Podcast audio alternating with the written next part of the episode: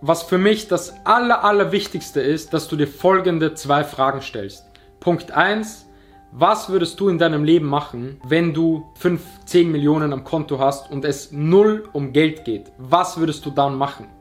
Weil du würdest nicht nur jetzt das Geld raushauen und schön leben, das erfüllt uns Menschen nicht. Wir wollen eine Aufgabe äh, absolvieren, wir haben eine Leidenschaft und wir wollen ja etwas machen. Das bedeutet, wenn es nicht um Geld geht, was würdest du dann den Rest deines Lebens machen äh, wollen?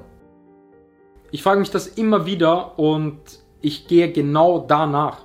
Was ich hier jetzt mache, auch jetzt mit der Klamottenmarke, die kommt, Klamotten zu designen, Werte zu, Werte zu vermitteln, jungen Menschen etwas zu geben, hier auch dieses Video zu drehen und einfach anderen etwas zu geben und weiterzuhelfen, von der ganzen Welt aus arbeiten zu können, die Welt zu sehen und einfach zu arbeiten, das ist meine Erfüllung und das wird, und ich würde genau das hier machen, hätte ich jetzt 20 Millionen Euro auf meinem Konto. Und wenn du dich diese Frage stellst und dann drauf kommst, was du wirklich machen willst, dann weißt du, dass das wirklich deine Leidenschaft ist. Und die zweite Frage ist, versetz dich in die Lage, dass du 60, 70 Jahre alt bist und denk dir, was würdest du dir dann wünschen, wie du dich damals entschieden hast, was du in deinem Leben machen möchtest. Was ist wirklich in deinem Herzen und was wünschst du dir, wie du dich entschieden hast?